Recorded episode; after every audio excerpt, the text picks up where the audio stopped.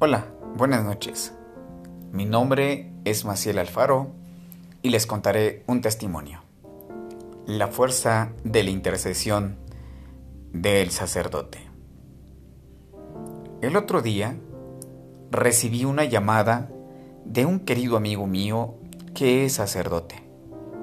Estaba rezando frente a un gran centro de Planet Parenthood y había terminado hablando con una de las trabajadoras del lugar. Me llamó al móvil mientras estaba allí hablando con ella para contarme la situación. Ella dudaba un poco de dar el salto de fe y marcharse ese día. Ella es una madre soltera con dos hijos y no tiene recursos económicos.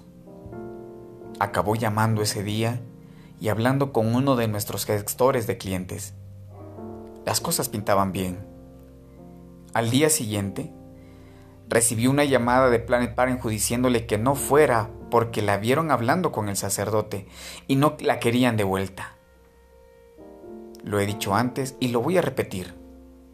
Clero, ¿no entendéis el poder que tenéis frente a esas instalaciones abortistas? Deben estar en esas aceras al menos una vez a la semana.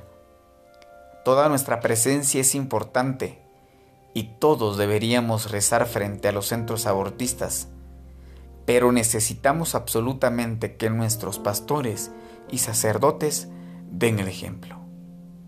Abby Johnson, exdirectora de una de las clínicas de la multinacional de aborto Planet Parenthood.